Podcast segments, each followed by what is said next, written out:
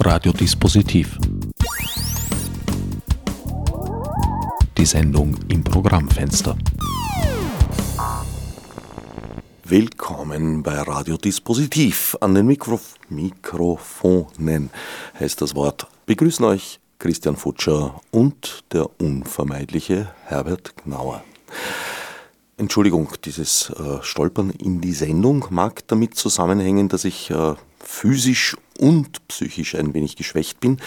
Ich habe mich gerade in Diensten von Literadio auf der Frankfurter Buchmesse herumgetrieben, habe dort Interviews geführt mit Christian Bergers Dream Team. Um mich herum, nein, das ist falsches Bild, war ja nicht der Mittelpunkt. Wir sind ja eine, nein, ein Kollektiv, kann man durchaus sagen. Tolles Team, tolle Leute, hat viel Spaß gemacht, war aber auch anstrengend. Und einer, naja, nicht ganz so alten, aber doch schon Tradition folgend habe ich mir für den Tag danach, weil wir kommen da immer in der Nacht von Sonntag auf Montag zurück, einen Autor eingeladen, der nicht auf der Buchmesse war. Eingangs erwähnten Christian Futscher. Ja, ich war schon wieder nicht. Also ich bin jetzt schon so alt und ich war noch nie in Frankfurt auf der Buchmesse. Ich glaube, ich bin der einzige Autor Österreichs, der noch nie auf der Frankfurter Buchmesse war. Naja, in Frankfurt nicht, aber in Leipzig. Dort in Leipzig war ich schon öfter, ja, stimmt. Dort also meine Bücher erscheinen immer im, meistens im Frühjahr oder Anfang des Jahres und ja, Leipzig ist ein paar Mal ausgegangen. Ja, man muss halt den Schreibrhythmus ändern, wenn du mal nach Frankfurt ja. möchtest. Ja, ich, unbedingt möchte ich eh nicht. Aber also ich habe am Donnerstag, den, das war sehr nett, über den äh, Clemensberger auf äh, Facebook äh, gesehen. Beim Dreisat-Stand hat er ein Interview gegeben auf der Frankfurter Buchmesse. Den Christian. Christian nee, Berger. Nee, Clemens, Clemens Berger. Clemens Berger. Es gibt so Im Jahr des Panda. So ein so ganz dickes Buch hat er jetzt gerade veröffentlicht, 700 Seiten. Äh, ja, mit dem bin ich auf, auf, Facebook befreundet. Wir waren in dieser Autorenfußballmannschaft zusammen und da hat er diesen Link geschickt zu diesem Interview ja, und am Abend bin ich dann zum Rapidspiel gegangen in Hütteldorf äh, und ich steige aus der U-Bahn auf und wer steht mir gegenüber? Äh, Clemens Berger. er ist gerade wieder zurück. zurückgekommen. Ja. Also am Nachmittag habe ich ihn gesehen, habe mir gedacht, er schwirrt da jetzt in Frankfurt herum. Nein, er ist gleich mit dem frühesten Zug wieder zurückgefahren und mm, und gemeint, es war nicht besonders schön in Frankfurt. Also ich sag mal jeder, dass ein Stress ist und dass ein Wirbel ist und dass ungut ist und viel zu viele Autoren, viel zu viele Bücher, viel zu viel. Was weiß ich. Ja und nein. Ich meine, ich, ich Ja, ja, ich würde es auch gern genauer sagen können, aber ich war ja noch nie dort. Also. Soll ich was erzählen? ja, gut, bin ganz ohr. Frankfurt, Frankfurt, Frankfurt ist nicht meine Lieblingsstadt, sagen wir mal vorsichtig. Ja, meine auch. Also in Frankfurt selber war ich ja schon, aber nicht bei der Messe. Es ist eine jener deutschen Städte, die im Krieg stark zerstört waren und dann, sagen wir mal, etwas rüde wieder aufgebaut wurden. Köln ist da fast noch schlimmer, was das betrifft. Die Frankfurter Messe ist jenseits des Menschlichen bereits. Also Frankfurter Buchmesse. Das klingt gut. Kann man sich als äh, Einzelindividuum nicht im Zeitraum der Öffnungstage anschauen. Das geht nicht mehr. Äh, insofern ist Leipzig sympathischer. Das ist fast familiär dagegen, das kennst du ja. Da ginge ja, das noch, ja. zumindest theoretisch. Ich meine, abgesehen davon, dass man es nicht erträgt, weil Buchmessen für mich äh, die ultimative Überforderung darstellen. Es ist ja auch eine schwere narzisstische Kränkung. Das, obwohl du ja nicht äh, Bücher schreibst. Ne? Nein, aber ich lese Bücher und dort kommst du in einen Raum hinein oder in, in, eine Halle und siehst auf einen Blick mehr interessante Bücher, die du gerne lesen würdest, als dir in deiner verbleibenden Lebenszeit vergönnt mhm. sein mhm. wird. Also das ist, das ist hart. Was kann man lesen in einem Leben? 6000 Bücher hat irgendwer einmal geschrieben? Ich habe es nicht nachgeprüft, oder? Naja, sagen wir mal drei Minuten pro Seite, zwei bis drei Minuten, bei Lyrik etwas länger unter Umständen. Kannst jetzt ungefähr ausrechnen. Kleine Hausaufgabe an unsere HörerInnenschaft. Vor, vor Wer die richtige Antwort per E-Mail an dispositiv.o94.at schreibt, hat ein Buch gewonnen. Ein Buch von Christian Futscher. Ne? Ja, ja, genau. Müssen wir nur noch mit, mit dem Vöger reden, dass er ein Freiexemplar Ich glaube, das ist drin. Es ist drin, sagt der Autor. Benedikt, du hast's gehört. Hoffe ich jedenfalls. Äh, zu, zu Bücherzahl. Äh, ich habe mal vor, das ist sehr lange her, hatte ich eine intensive Alkoholphase und dann habe ich mir gedacht, ich, ich, lese jetzt mal 100 Bücher, bevor ich wieder äh, Alkohol trinke und das war eine sehr schöne Phase damals. Und da waren dann am Schluss dann recht viele Lyrikbände gelesen. Wie lange hast du dafür gebraucht? Ach, ich weiß es nicht mehr, es ist wirklich ewig lang her. Ich kann mich nur erinnern an diesen ersten Abend dann, wo ich wieder getrunken habe. Das war so eine Katastrophe. Was, das Trinken oder das Lesen? Das Trinken und was dann passiert ist. Aha. Willst du das für die Nachwelt preisgeben? Nein, nein. Na, da breite ich den Mantel des Schweigens darüber. Damit wollen wir es bewenden lassen. Außerdem soll sich die heutige Sendung ja um dich und dein Werk drehen. Und zwar, und das weißt du noch gar nicht, um dein erzählerisches Werk. Ah. Ja. ja. Ich bin drauf gekommen, du hast drei Bände veröffentlicht, bei denen das Wort Erzählen im Titel vorkommt. Das ist mir gar nicht bewusst. Siehst du, siehst du, so werde ich zu deinem ersten Biografen. Christian Futscher, was mir die Adler erzählt, lese ich da auf einem gelben Band, erschienen in der Edition Das fröhliche Wohnzimmer, mit dem händisch eingeprägten Stempel zweite Auflage. ja, genau. Das einzige Buch von mir, das als zweite Auflage erreicht hat, das war auch mein Erstling. Dein Erstling, also was jetzt? Da kommen wir noch dazu, was der wahre Erstling ist. Das wird sowas ja, ja, genau, wie das erste Automobil, ein Streit unter den mm. Die Adler erzählt, also dein Erstling, dein offizieller Erstling, also, sagst ja, du jetzt. Aha. Gut, das, das ist erste sogenannte Einzelpublikation. Erste Einzelpublikation. Ja. Gut, da wollen wir mal. Manche sagen, das ist kein Buch, sondern eher ein Heft. Also, also ich habe damals mit, nachdem dann mein zweites Buch erschienen ist, bei Volk und Welt in Berlin, da haben dann einige gesagt, na, jetzt das ist ein richtiges Buch, aber das, das erste haben sie nicht als Buch akzeptiert. Aber für mich ist das mein erstes das hat aber eine ISBN und das ja, ja, macht es eh, offiziell eh, zum Buch. Ja, ja, ne? klar. Ich glaube, es ist auch äh, in der Liste, die da in der deutschen Nationalbibliothek immer gibt.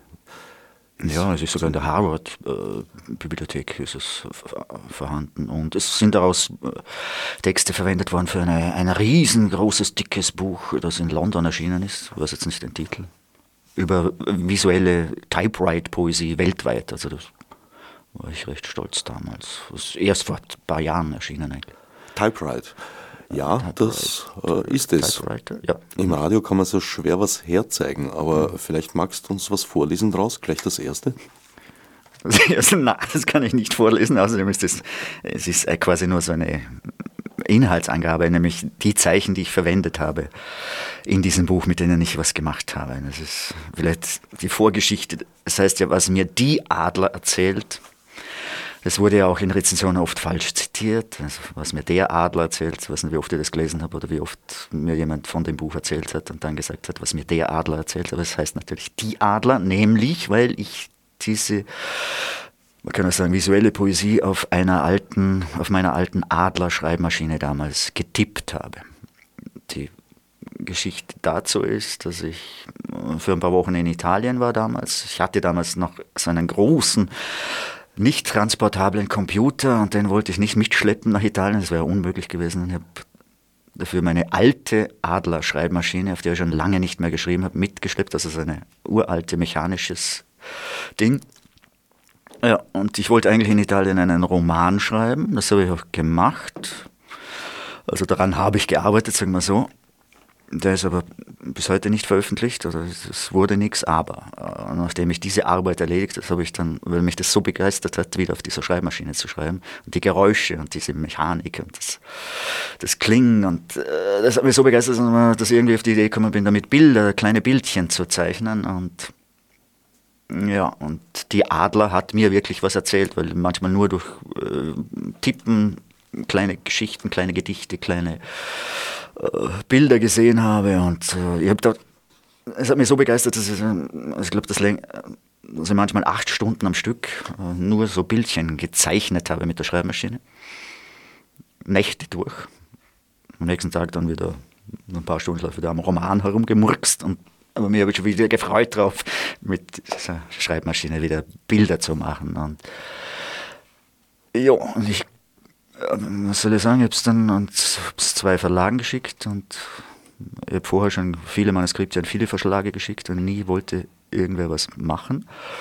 Äh, und da haben wir beide Verlage zugesagt, sie wollen es beide machen. Ja, also, und dann habe ich mich halt für den Wiener Verlag entschieden. Und ja. Und ja. die äh, Ilse Kilic und Fritz Witthalm von, von diesem Verlag, Fröhliches Wohnzimmer, weil ich habe sie gleich am Anfang gefragt, wie ist es mit einer zweiten Auflage? Die haben sich total abgehauen, so quasi. Und haben in ganz Wien, ich übertreibe jetzt ein bisschen herum erzählt, stellt euch vor, wir haben jetzt einen Autor, der hat sich nach einer zweiten Auflage erkundigt. Also quasi, die Welt steht nicht mehr lange. Also und aber ein paar Monate geschafft. später ruft sie mich an und sagt, du, es ist soweit. Ja. Und seit damals gibt es dieses gelbe Heft mit dem Stempel drin? Na, dann sind halt wieder 500 Stück gedruckt worden. Und wir haben uns im fröhlichen Wohnzimmer, also in den Verlagsräumlichkeiten, getroffen, weil es musste ja eine zweite Auflage irgendwie reindruckt und ja, sie haben so zwei Stempel gehabt und da sind wir gesessen und haben den ganzen Abend die Bücher gestempelt. Ja.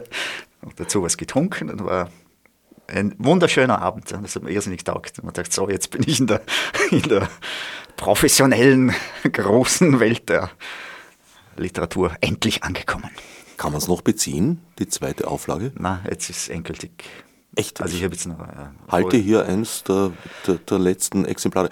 Was ist? Was ist mit Janine?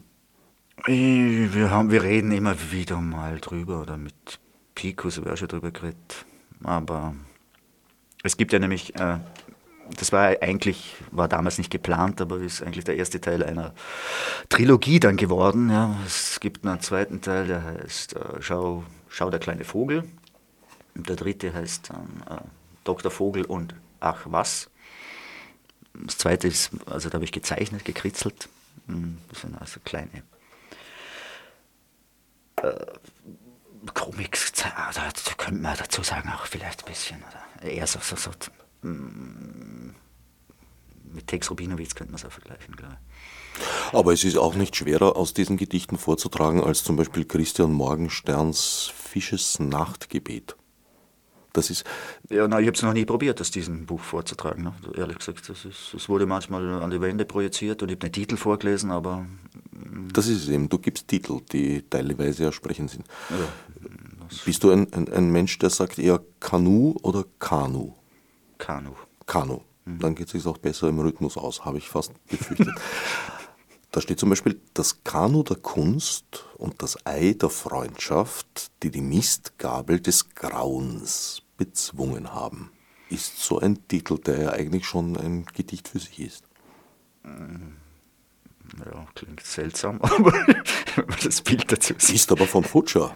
Ja, ja. Bedenke. Ich habe viel geschrieben, das seltsam klingt. Dann musste ich schon sehen. Das ist zum Beispiel der Teil, das ist, glaube ich, der erste Teil einer Dreier, na, oder der zweite Teil. Das ist eine kleine Geschichte, glaube ich. Da kommt die Missgabel schon wieder vor auf der nächsten Seite. Ja, die zieht sich durch. Und davor, ja, ja, da taucht die Missgabel des Grauens auf, auf ja. am Horizont. Am Horizont, da ist Vollmond. Mhm. Während bei dem Mittelstück, das ich gerade interpretiert habe, da ist zunehmender Mond. Mhm. Ja, ja da, da habe ich, hab ich, also das Boot und das Ei, da habe ich quasi. Im dritten Teil ist gar kein Mond, da ist Neumond. Und enden tut das dann in Lost in Desert. Da ist der Mond wieder voll. Mhm.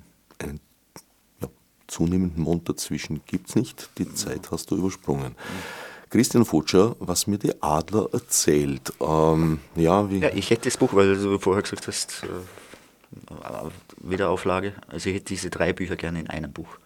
Das wünsche ich mir zum 60er oder 70er. Mhm.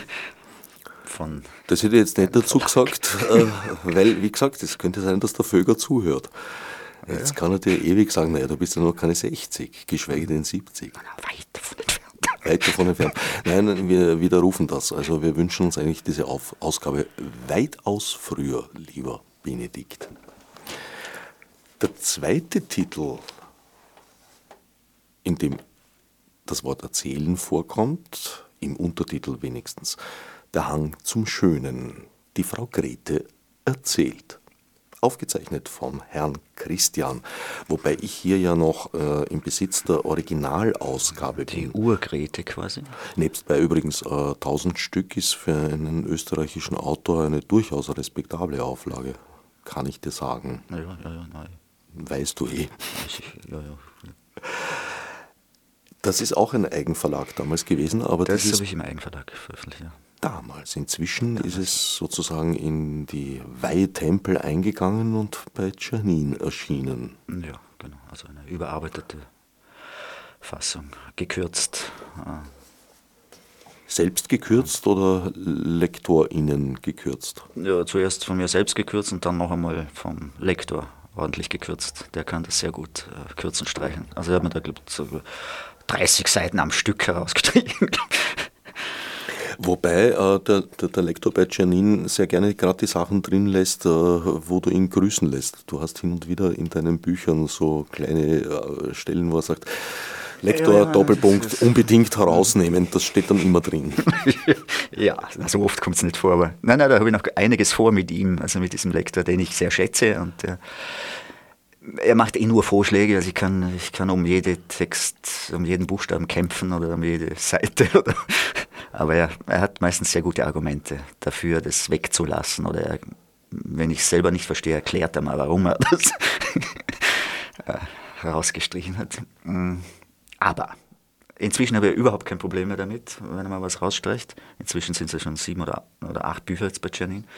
Ich sammle alles, was er mir rausstreicht und was ich äh, zum Teil auch, kommt auch vor, schweren Herzens äh, nicht verwende. Aber im Sinne des äh, runden Ganzen einfach ja, auch weglasse. Ich sammle das alles und werde irgendwann vielleicht ein Buch aus diesem ganzen Resteln äh, machen, äh, basteln oder die irgendwie verbinden oder ineinander führen oder vielleicht nur ein, ein das muss ja nicht alles sein, aber einen ziemlich hohen Prozentsatz von allem, was er mal jeweils rausgestrichen hat. Und dieses Buch werde ich ihm dann widmen. Und Teils gibst du ja schon Vorschau auf diese Edition des Gestrichenen. Es kommt ja auch in deinen äh, publizierten Büchern kommen ganze Serien vor. Da gibt es eine, eine Serie, die heißt, glaube ich, zum Streichen oder so. Ja, ja. Vorgeschlagene Striche bin ja vor einigen Jahren drauf gekommen, dass, dass ich äh, viele meiner Projekte oder Ideen, Buchideen oder halbfertigen Bücher, dass ich das eigentlich, ich muss es ja eigentlich gar nicht fertig machen, weil bei vielem ist nur die, ist die Idee zu dem Buch einfach das Beste dran und das Buch muss dann nicht ausgeführt werden. Und so bringe ich es äh, manchmal rein, dass es nicht ganz weg ist oder dass es nicht, oder bevor ich es dann, bevor ich es ganz wegschmeiße oder dass ein bisschen was davon übrig bleibt. Wenn es wert ist, ja. Also, wegen Quatsch. Verwurst ich auch wieder nicht.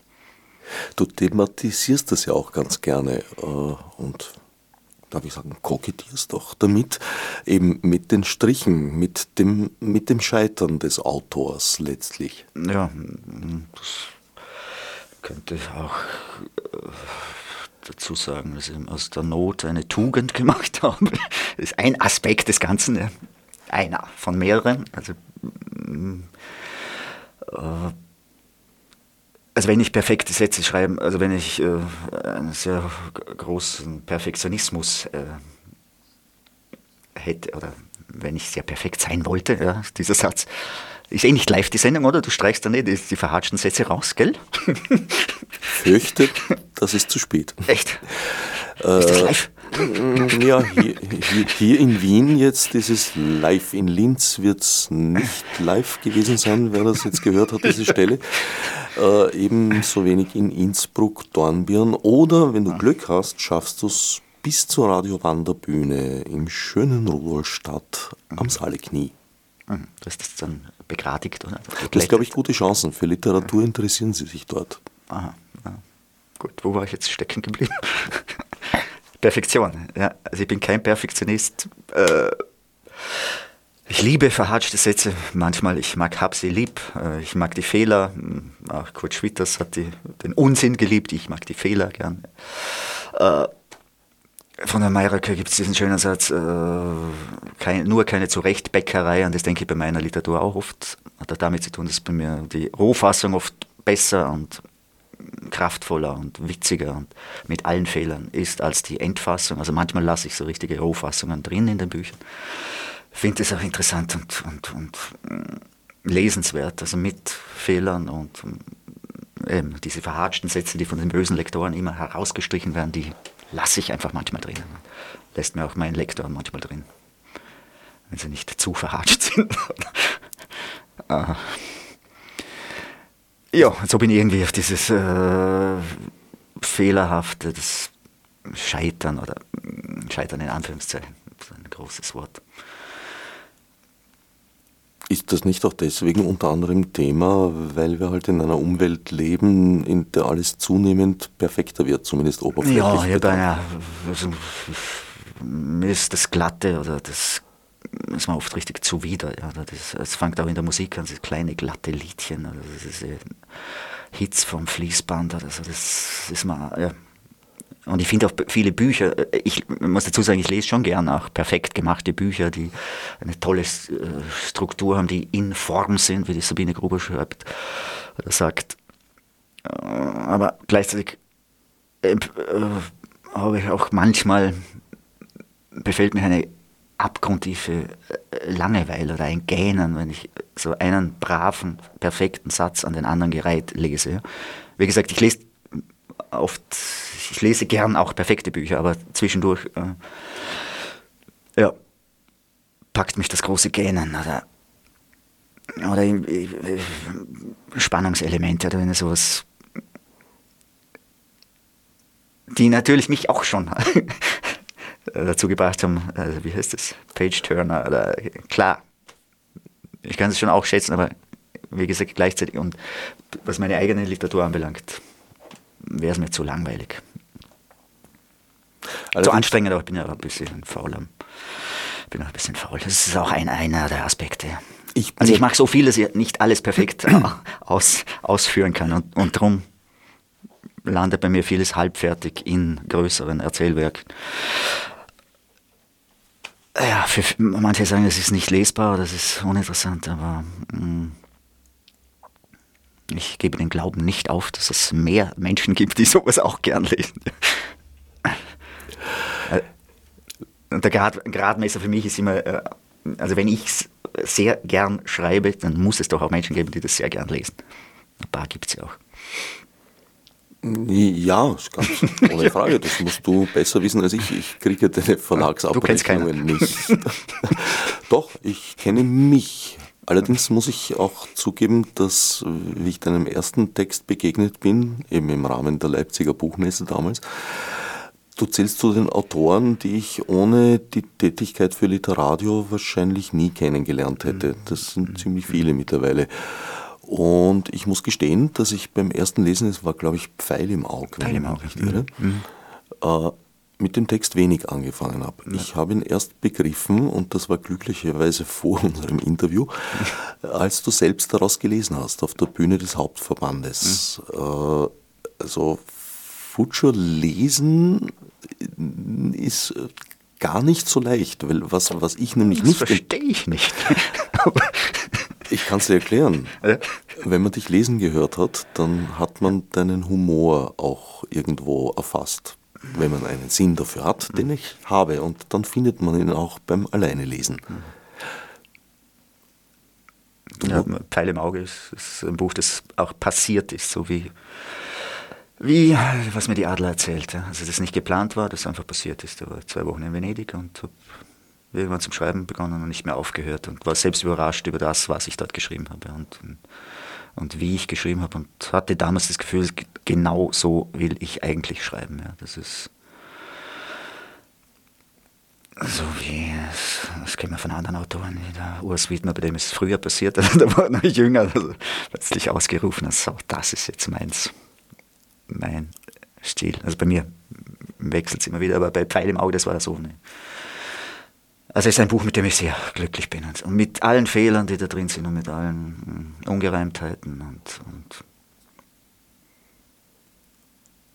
würde ich als eines meiner gelungensten sehen.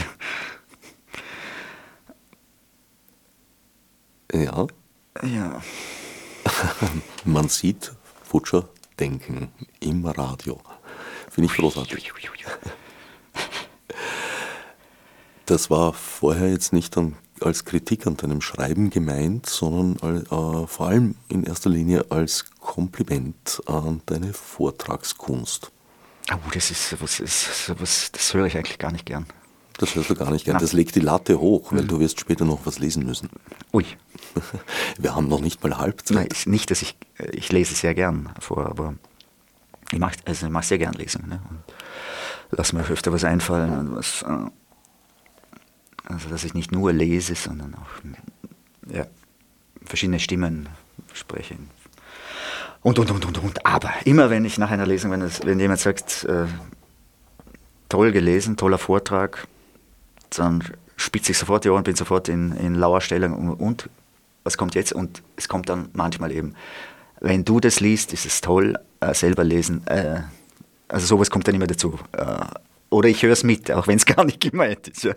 Also quasi, ich habe es zu Hause gelesen, aber jetzt erst gefällt es mir wirklich. Also oder, also das, ein Höhepunkt in diesem Zusammenhang war, dass eine ältere Dame mich angesprochen hat nach einer Lesung in der alten Schmiede. Unvergesslich für mich, weil sie hat das Buch in der Hand, äh, das hat ihr, ihr Mann geschenkt. Äh, aber sie muss, also so weit, so gut. Und dann hat sie aber sofort gesagt, das Buch war aber ein glatter Fehlkauf. ja, tut mir leid. Aber jetzt, wo ich, und dann sagt sie immer, aber jetzt, wo ich sie da gesehen habe, ja, wären es doch Schauspieler. ich habe gesagt, nein, ich schreibe lieber, ich möchte lieber schreiben. Also, ich würde es auch anders sehen. Ich meine, äh, du, du zeigst einfach die Dimension, die in dem Text ist, selbst am besten. Du bist ein ausgezeichneter Interpret deiner selbst. Das kann ich dir nicht ersparen. Ja, aber ich jetzt. würde lieber hören, äh, ich würde ehrlich gesagt, man schon oft dachte, ich würde es lieber nach einer Lesung hören, dass die Leute zu mir herkommen und sagen, na, das Buch ist super, lesen Sie, aber lesen können es nicht, lassen Sie das doch ein Schauspieler lesen oder so. Das würde ich viel lieber hören. Also ich würde viel lieber die Leute lesen es zu Hause allein im Bett und sind begeistert, äh, als und sagen, ich kann nicht gut vortragen. Du musst nur ein bisschen warten, bis das Publikum gereift ist und genügend Leute dich gehört haben, weil wie gesagt, man trägt das dann mit und wenn man einmal dieser Futschersche Knopf aufgegangen ist sozusagen, dann strömt's.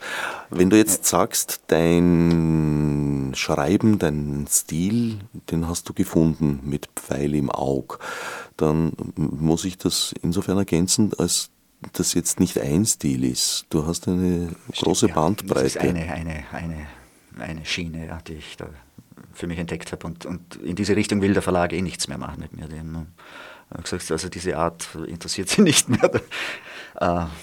Äh, ha, haben Sie auch gesagt, so welche? Art Sie interessieren das? Ja, so äh, äh, autobiografisch, sehr autobiografisch, äh, wo viel äh, erzählt wird, aber nichts passiert. Ist doch Pfeil im Auge. Ja, eben. Also, das möchten Sie nicht mehr machen, sowas. Also, das möchten Sie nicht mehr. Aber was möchten Sie machen? Was hat Benedikt im Positiven Was Benedikt, ja, also jetzt mit dem Buch äh, Frau Grete und der Hang zum Schönen waren Sie sehr zufrieden. Also so, so eher so erzählende Bücher, die man auch verkaufen kann. Und, äh das Buch, über das wir jetzt eigentlich gerade reden, seit zehn Minuten, aber noch nichts dazu gesagt haben.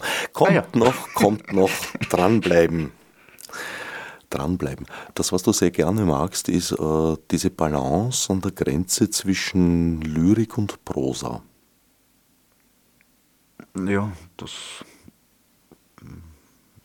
Also ich habe überhaupt, also äh, ich sage vielleicht in dem Zusammenhang, ein, mein absolut oder das Buch, sagen wir so, das am öftesten neben meinem Bett liegt oder das ich immer wieder mit ins Bett nehme, ja, ist ein Buch von Daniel Karms, die Kunst ist ein Schrank, so nachgelassene Notizbücher. Also er hat es nicht selber herausgegeben, sondern jemand anderer. Es ist eine Sammlung aus Notizen, Gedichten, äh, Fragmenten, Erzählungen, Briefen, Tagebuchaufzeichnungen, kleine Zeichnungen, äh, Sprüche, Leseerfahrungen, Rezensionen. Es ist ein buntes, ganz tolles Buch. Also das ist für mich eines der schönsten Bücher, das, ist, das ich immer wieder hineinlese und wo inzwischen schon fast jede Seite, auf jeder Seite zehn Stellen angestrichen habe. Ich bin ja so ein in Büchereien Kriegsler und mit verschiedenen Stiften angestrichen, Notizen dazu gemacht habe oder irgendwelche Stichworte. Und so würde ich eigentlich auch gern schreiben. Also dass auch Prosa und Lyrik nebeneinander Platz findet. Das, mm, alles, was ich jetzt vorher aufgezählt habe, das würde ich auch gern in ein Buch, in einem Buch drin haben, in einem eigenen. Und in die Richtung geht es bei mir immer mehr. Ich mache daneben auch andere Sachen, aber ich würde das also als mein, also das äh, bezeichnen, was ich am liebsten und am besten kann. Ja. Also ich kann, ich habe vor Jahren noch einen Abenteuerroman veröffentlicht. Äh, da kommt das Wort erzählen aber nicht im Titel vor. Das ist ein Abenteuerroman. Er gehört halt nicht zum erzählerischen Werk. Das können wir jetzt als eine gerade Geschichte, eine fiktive, nicht autobiografische bezeichnen. Also ich mache so Sachen schon auch, versuche es auch immer wieder, aber ja. Am gelungensten finde ich von mir eben so Sachen wie, die, wie der Pfeil im Auge oder Nidri Urlaub Total. Das ist eine Urlaubsgeschichte, die beim Droschel Verlag erschienen ist damals. Mit dem er äh, also das habe ich dem Droschel Verlag geschickt damals und zwei Wochen später ist ein Brief zurückgekommen, wir machen das sofort, also so bevor er überhaupt noch nie erlebte. Und das war eben auch so ein, ein, eine Mischung aus hingerotzt, so spontan geschrieben, nicht geplant, Urlaubsaufzeichnungen einfach, die ich dann natürlich noch ein bisschen über eine, noch zwei Teile hinzugefügt und einen Anmerkungsapparat und wollte es eigentlich nur abtippen, also diese Handschriften, um, um zu sehen, ob man damit was machen kann und bin während dem Abtippen draufgekommen. Das ist herrlich, das ist wunderbar, das äh, kann man so stehen lassen, mehr oder weniger, mit den ganzen Fehl Fehlern, Ungereimtheiten, mit dem ganzen. Ja, und so war es dann auch. Also das ist wirklich war einer meiner größten Erfolge auch, was die Reaktion vom Verlag ist. Oder ja groß in der Neuen Zürcher besprochen worden. Verkauft hat sich dann leider dann auch, auch wieder nicht so gut, aber damit hast du ein Mysterium jetzt aufgeklärt, ein kleines. Ein kleines Mysterium. Mhm. In deinem Wikipedia-Artikel gibt es ja, ja. immer die Weblinks unten ja. und da steht ein Link zum Droschel Verlag. Und da habe ich mich gewundert, weil du bist ja ein sehr konstanter Autor und hast eigentlich entweder selbst verlegt oder bei selbst verlegt. Verlegt. Ich nicht selbst verlegt. Bitte? So viel habe ich nicht selbst verlegt. Nein, aber alles andere, was ich kenne von dir, ist bei Janine und das etwas bei Droschel erschienen ist, wusste ich gar nicht. Habe mit großem Interesse freudvoll auf das Link geklickt und bin dann äh, informiert worden, dass Droschel inzwischen die Seite, also das Website umgebaut hat und mhm. daher die Seite nicht mehr auffindbar mhm. ist. Und insofern habe ich nicht feststellen können, welches Buch von dir bei Droschel erschienen ist. Zwei sogar. Zwei sogar? Zwei, ja, ja. Ein Link Zwei, äh, zwei Schön Bücher. und gut. Diverse Vorhaben, so heißt es. Das ist so ein Sammelsurium. Aus unterschiedlichen Textsorten, ja. Also wie es. Und eben dieses Nidri-Urlaub total. Und bei Deutig sind auch zwei Bücher erschienen. Hm? Und ähm, dieses Volk- und Weltbuch, das manche als meinen Erstling bezeichnen, grotesken. Und ein Fehler ist, also äh, einen habe ich dekouvriert von den vielen Fehlern. Äh, bei Wikipedia ist Marzipan aus Marseille nicht aufgelistet. Mhm. Ja, ich glaube, es sind noch mehr nicht aufgelistet. Also ich muss wieder mal dort schauen. Obwohl die letzte Änderung erst wenige Tage her ist, Anfang Aha. Oktober. Ich weiß nicht. Nein, ich habe nachgeschaut. Nein, es war irgendein ein, ein seltsamer Username Höschel oder so irgendwie heißt der. Wie? Höschel? Keine Ahnung. Aha. Könnte sein. Ich könnte es nachschauen, aber das kann, das gebe ich als Hausaufgabe an unsere Hörerinnenschaft. Ja, ja, ja. Na, Wikipedia, Christian Futscher suchen. Gerade, und nachschauen, wer den Artikel zuletzt äh, editiert hat. Ja, kannst du das selber machen. Du darfst dir bei Wikipedia selber was, ja natürlich, aber dann wird es von der Redaktion Vor kontrolliert, ob das auch wirklich wahr ja, ist. Noch gemacht. Ich weiß gar nicht, ob es noch kann. Doch, kann jeder. Ja, ja, aber ich bin ein bisschen. Ach so. Ich bin ein bisschen, äh, wie soll ich sagen, ja, technisch auf dem Niveau der Axt, wie ein Freund von mir immer sagt. Über sich selber, nicht über mich. Du müsstest ein bisschen mehr üben einfach. Auch äh, habe ich gesehen, dein, dein, was ist das gewesen, Facebook oder so. Das hört auch schon vor ein paar Jahren auf. Ja, Facebook bin ja. Genau, der letzte Eintrag ist die, äh, die, die Buchpräsentation am, am, am Badeschiff. Ah ja, das ist schon länger her. Das ist schon länger her. Das Badeschiff hat inzwischen Besitzer gewechselt. ja, ja. Weil inzwischen habe ich im Badeschiff eine wunderschöne Lesung gehabt. Vor ein paar, das ist schon länger her. Da habe ich Umberto Eco vorgelesen. Futscher liest Umberto ja. Eco am Badeschiff. Wie genau. kam es dazu? Das, also zwei Freundinnen haben da so ein, hatten die Idee mm, aus diesem Buch, weil da viel übers Essen drin vorkommt, dass aus diesem Buch gelesen wird. Und der Koch Sandro damals äh, ein Menü äh,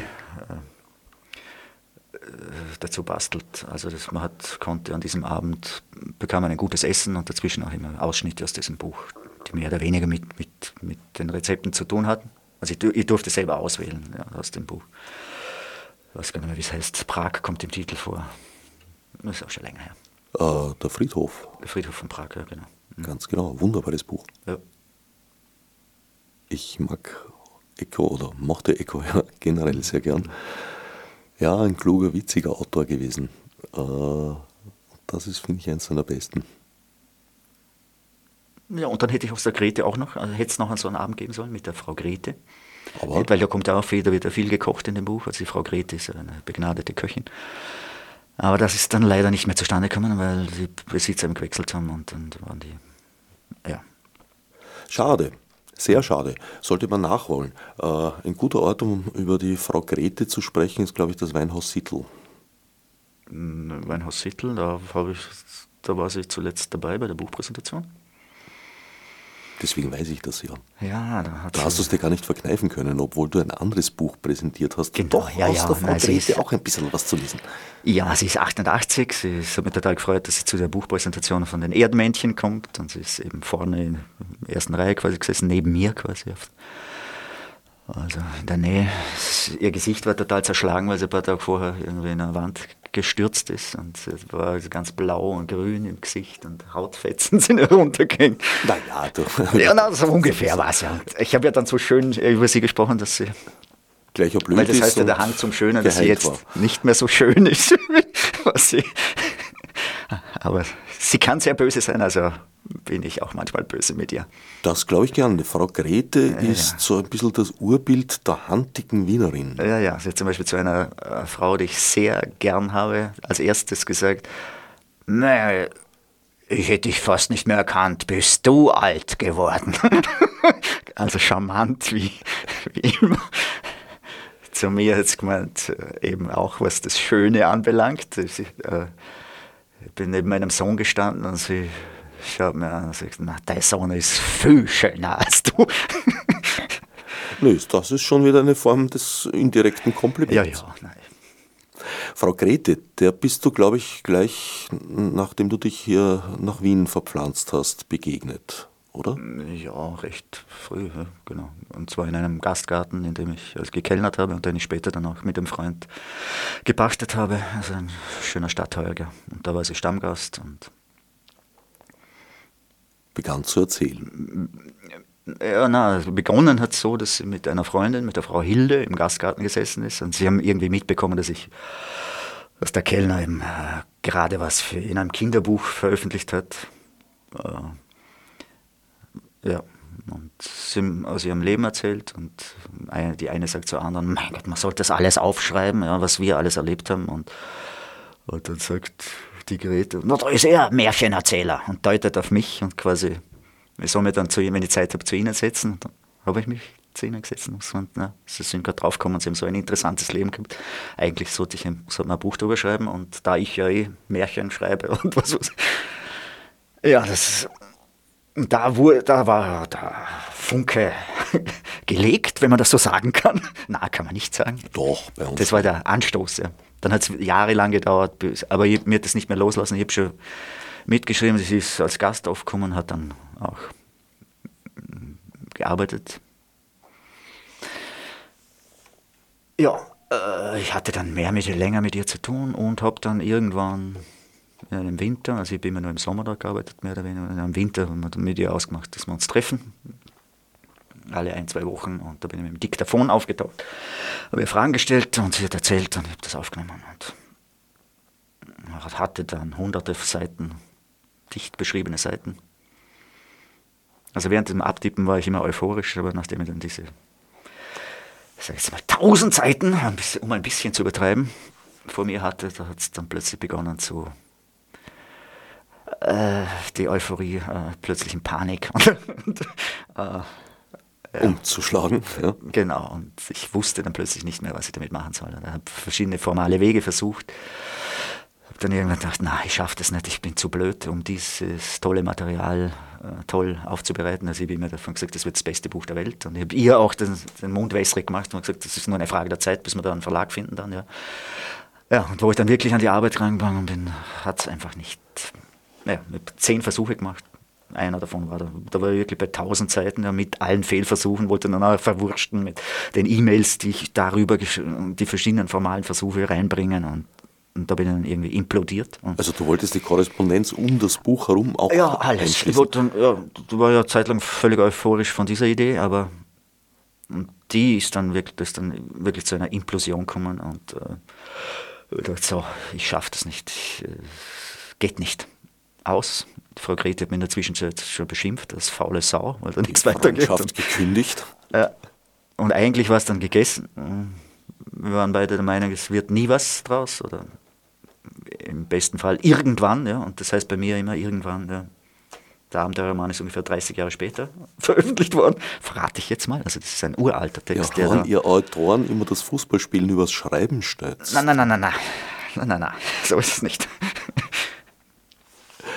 Allerdings irgendwann einmal war dieses Riesenkohlestück doch zu einem Diamanten gepresst, wenn ich das bisschen ja, na, mir ist dann plötzlich bewusst äh, worden, dass sie im nächsten Jahr 80 wird und ich dachte, na, jetzt, jetzt mache ich nochmal den Versuch und ich mache es jetzt ganz einfach, also so wie es je von Anfang an am liebsten gewesen wäre, halbwegs chronologisch, kleine Kapitel, sprechende Titel. Das war meine erste Fassung, aber das war mir zu wenig damals. Ich wollte das irgendwie anders machen. Und ich dachte, nein, ich mache das jetzt einfach. Und dann ist eben diese Erkenntnis, gibt es ja einen Selbstverlag und in, in, der Gasse, wo dieser Heurige ist und wo auch die Frau wohnt, gibt es eher Druckerei, mit der ich befreundet bin. Und wenn man gefragt, was das so kosten würde. Und okay, ja, habe das, diese Fassung gemacht, chronologisch, sprechende Titel. Schönes Foto gefunden für das Cover. Die Druckerbuben haben das gedruckt und ich konnte ihr zum 80er im März äh, 50 Exemplare überreichen. Es war leider keine Überraschung mehr, weil einer der Druckerbuben im Rausch sich verplaudert hat. Also aber war nicht so schlimm.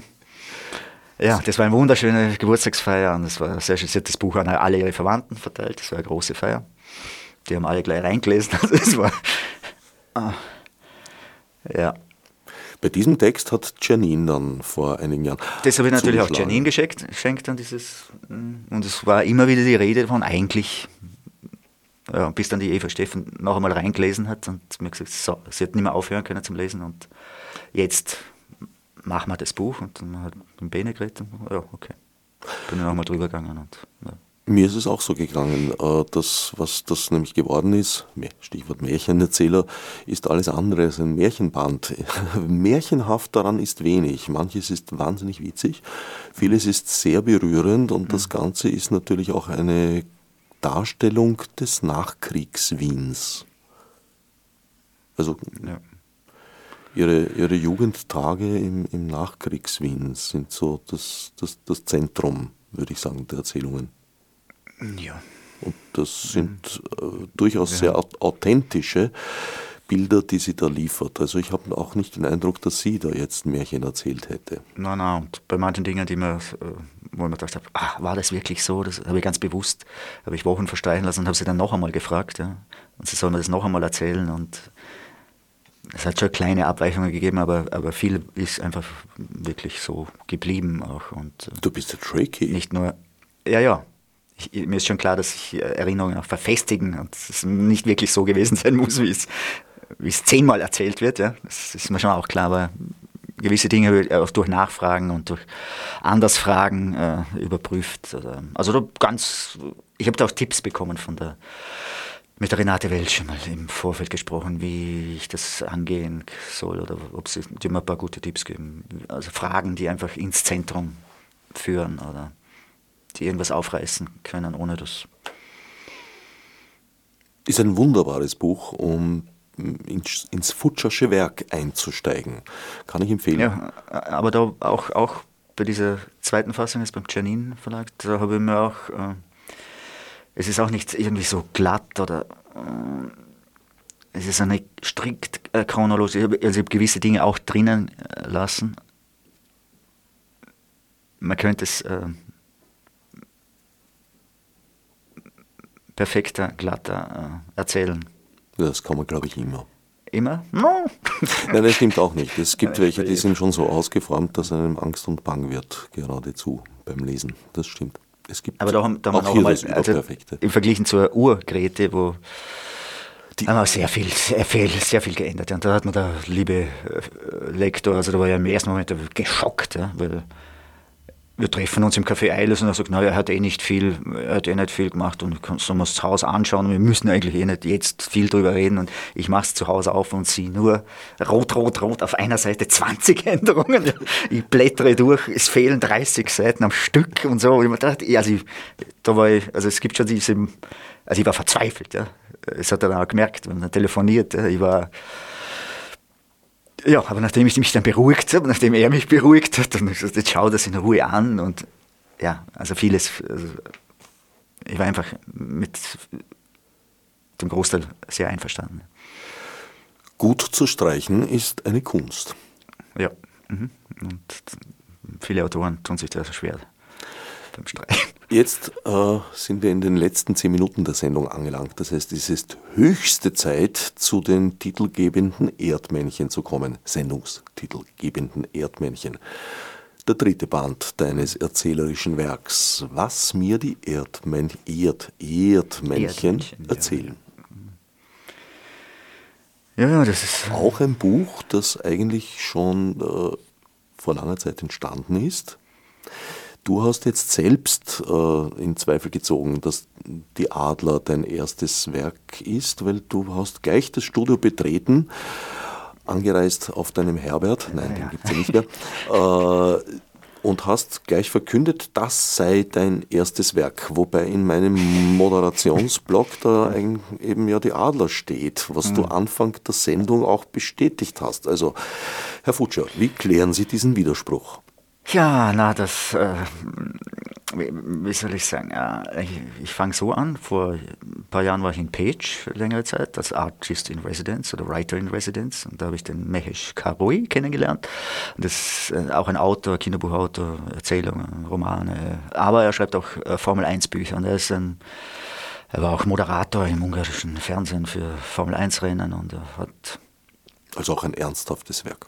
Ja, nicht so erfundenes Zeug. Ja, und während der Zeit, also wir haben Tür an Tür gewohnt und ich war dann einmal bei ihm zum Essen eingeladen und habe ihm erzählt, ich war jetzt schon zum zweiten Mal im Zoo und äh, dem Berg Mechec, Mechec, Mechec äh, nicht mehr, der Berg, Mechec, Mechec heißt er. Da gibt es einen schönen Zoo und da hat es auch eben Erdmännchen gegeben die sogar nicht hinter Glas waren, sondern im Freien. Und die habe ich halt manchmal besucht. Und er hat, wo er das gehört hat, das ist zweimal im Zoo, also schaut er mir an und sagt, wieso im Zoo? Was machst du denn im Zoo? Und ich schaue ihn an und wieso Formel 1 Rennen? Also quasi äh, verstehe ich überhaupt nicht, ja, wie man sich für sowas überhaupt begeistern kann. Ich halt für Tiere. Ja. Und, und dann hat er irgendwann, ah, er zeigt mir jetzt sein erstes Buch, ist zum, und bringt mir sein Heft vollgeklebt mit Bildern von Rennfahrern und Autos und Berichten. Und ja, das war sein erstes Buch. Er hat das als sein erstes Buch und dann ist mir eingefallen, ah, habe ich ja auch sowas. Und in Wien habe ich dann gesucht, zu Hause im Haus meiner Mutter und habe dann dieses Büchlein gefunden, mein erstes Buch. Das ist, was nicht, 10 cm mal 15 cm, das ist ein kleines Heft und das habe ich vollgeklebt mit Tierbildern und auf den Titel Tiere geschrieben, rot unterstrichen. Und wo der eben dieser Formel 1-Fan in Wien war, habe ich ihm das mitgebracht und gesagt, schau, das ist mein erstes Buch. Ja. Also quasi, wir, haben, wir sind uns treu geblieben irgendwie. Ja. Und jetzt ist eben mein... Uns und einander. Ja, ja. Treu geblieben. Und wie ist das jetzt chronologisch? Ich meine, ich mich jetzt gerade korrigiert? Ein anderer ist, ist richtiger, genau. Na beides, je nachdem. Uns ist reflexiv, das heißt, du bist dir treu geblieben und einander ist auf ihn bezogen. Das heißt, du bist ihm treu. treu. Wir sind sich treu geblieben, sagen wir so. Ma. Du hast recht, ja. Hast ich habe immer gewusst, dass Germanist und Vorarlberger Herkunft ein gewisser Widerspruch ist. Nein, das gilt auch für Wiener. Äh, wie ist das jetzt chronologisch? Ist das, ist jetzt vor allem für die Biografen, die Futscher-Biografen und Biografinnen? Das, Buch, das, das Tierbüchlein? Ist das vor der Adler einzuordnen? Oder ja, ja, ja, ja. Zehn Jahre alt war ich da oder so. Zehn Jahre ja, ja, alt. Ja, da darf man noch Tiere draufschreiben und es rot unterstreichen. Ich dachte, das ist eh klar. Wenn man sieht, ja. Dieses hat äh, äh überraschenderweise noch keine ISBN. Ja, stimmt. Und auch die deutsche Nationalbibliothek. Ich war damals nachlässig. Also ich weiß nichts davon. Mhm. Hast du es dem Flöger schon gezeigt? Nein. Ich meine, es ist jetzt auch nicht so toll. Also.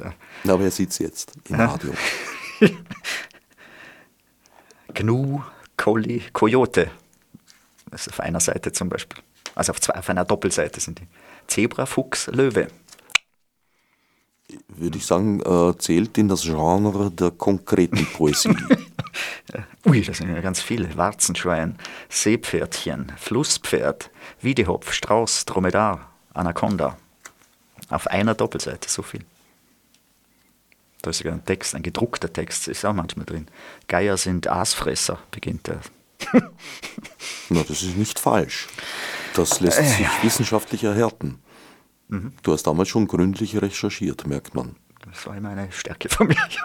und das bitteschön für die jüngeren Hörer und Hörerinnen, dass sie es auch zu schätzen wissen, kann man sich ja gar nicht mehr vorstellen. Damals gab es noch kein Wikipedia. Richtig. Auch kein Google, nicht mal DuckDuckGo. Ja, ja, also man muss Zeitschriften zusammengeschnipselt. Damit sind wir jetzt äh, beim Höhepunkt der Sendung angelangt. Du hast versprochen, aus den Erdmännchen vorzutragen. Echt? Ja. Ich glaube ja. schon. Soll ich zurückspulen? Soll ich dir vorspielen, die Stelle? Ah. Ich könnte äh, vielleicht was, einen ganz kurzen Text, der ist auf, also in diesem Buch, das ist Untertitel ist Texte mit Tieren und da sind auf jeder Seite kommen, kommt mindestens ein Tier vor. Ich war da zeitlang im Zoo öfter mal über eine Jahreskarte bekommen, zu Weihnachten geschenkt bekommen und war dann äh, recht häufig im Zoo. Äh, die Idee zu dem Buch war aber, ist aber schon vorher entstanden bei einer Fahrradtour, wo wir so viele Tiere untergekommen sind. Also man dachte, boah, und da habe ich begonnen, also, was über Tiere zu schreiben. Oder Auf dem Text. Herbert, die Fahrradtour? Auf dem, nein, da bin ich mit dem Fahrrad meines Sohnes unterwegs gewesen. Das heißt anders. Na, das war nicht der Herbert. Der war gerade krank, glaube ich. Ich finde das ja großartig, wenn ich mich in deinem Werk inkarniert finde. An mhm. guten Tagen als Schmetterling, mhm. an schlechten Tagen als Fahrrad. ja. Ja. Ja. ja, ja. Also, also so, Herr. Futscher, Ihr Auftritt bitte. Der, der, Porträt des Schriftstellers als fauler Hund ist ein Text auf dieser Seite und dann aber kommt dann ein zweiter Text und der heißt Vormittag im Bett. Und da es jetzt Vormittag ist, passt er vielleicht. Nicht überall. Das ist nur in Wien so. In den anderen Städten ist es schon Nachmittag, teils Abend. Ach so. Mhm. Ah ja, ich verstehe. Okay, trotzdem Vormittag die, im Bett. Die Sendung ist. wandert mit der Sonne westwärts. Mhm. Ich meine, der Text passt. Man kann ihn eigentlich immer lesen, zu jeder Tageszeit. Aber und ich muss dazu sagen, dass er auch äh, äh, auf einem Ticket für das Poolbar Festival drauf war. Die haben einen Ticketwettbewerb ausgeschrieben wie, äh, äh, sie wollten zum Thema Parallelwelt Texte und ich habe zwei hingeschickt. Einer davon ist jetzt in dem Buch drin, der heißt eben Vormittag im Bett. Vormittag im Bett. Die Konkurrenz schläft nicht, ich schon. Das war der eine. Und der zweite, soll ich den auch noch lesen? Der ist nicht veröffentlicht, der ist nur auf den Tickets. Na, geht sich nicht mehr aus. Das selbstverständlich geht sich aus. Geht's Wir haben aus. noch drei Minuten. Das ist ein bisschen fäkal. Achso. Also der war auch auf, diesem, auf dieser, einem dieser Tickets für dieses Poolbar-Festival drauf. Thema Parallelwelt. In meinem Arsch wohnen sieben Zwerge. Ist das jedes Mal eine Aufregung, wenn ich scheiße? Immer wieder hoffen sie, es ist Schneewittchen, aber nichts da. Riesenenttäuschung. Wie gesagt, das ist nicht im Buch drin, in den Erdmännchen. Das hat der Lektor rausgenommen, oder? Nein, das war gar nicht, stand, so. gar nicht so, stand gar nicht so Das aus. hast du jetzt nur so hineingeschoben. Das habe ich jetzt nur so, weil das eine eben Vormittag im Bett. Äh, um die Biografen zu Tickets war, ja. Das apokryphe Werk des Christian Futscher. Ich bin jetzt, in zwick mal, was da sonst noch vorlesen soll. Na, das, was du angestrichen hast, das ist ja fast jede Das ist Seite. eine ga- eine einstündige Lesung, also die hat ja eine Dramaturgie, eine ganz Na, dann gib uns doch noch eineinhalb Vielleicht Minuten von der eineinhalb einen Minuten. Stunde. Ja. Also in dem Buch gibt es kleine Geschichten, die sich durchziehen. Das ist äh, ein gewisser Christiane und Peppe Geschichten von denen. Die Christiane ist ins Koma gefallen. Da spielen Tiere eine schöne Rolle. Das zieht sich durch. Äh, Text über meinen Sohn spielen äh, immer wieder eine Rolle. Vielleicht einen ganz kleinen, wo es auch um, um, um kleine Dinge geht. Bewegung und Licht. Es war einmal ein Vater, der ging mit seinem Jungen in den Zoo. Der Junge war noch klein und saß im Buggy. Die beiden kamen zu den Löwen, die alle schliefen. Der Junge zeigte aufgeregt mit dem Finger in die Richtung, in ihre Richtung. Der Vater sagte, das ist der König der Tiere. Der Junge meinte aber nicht die müden Raubkatzen, sondern auf dem Gitter davor eine muntere Ameise, die es eilig hatte. Ein paar Jahre später war der Vater mit seinem Jungen im Naturhistorischen Museum. Der Junge brauchte keinen Buggy mehr. Die beiden kamen zu dem riesigen Skelett des Sauriers. Der Vater sagte, so große Tiere gab es früher, die sind leider ausgestorben.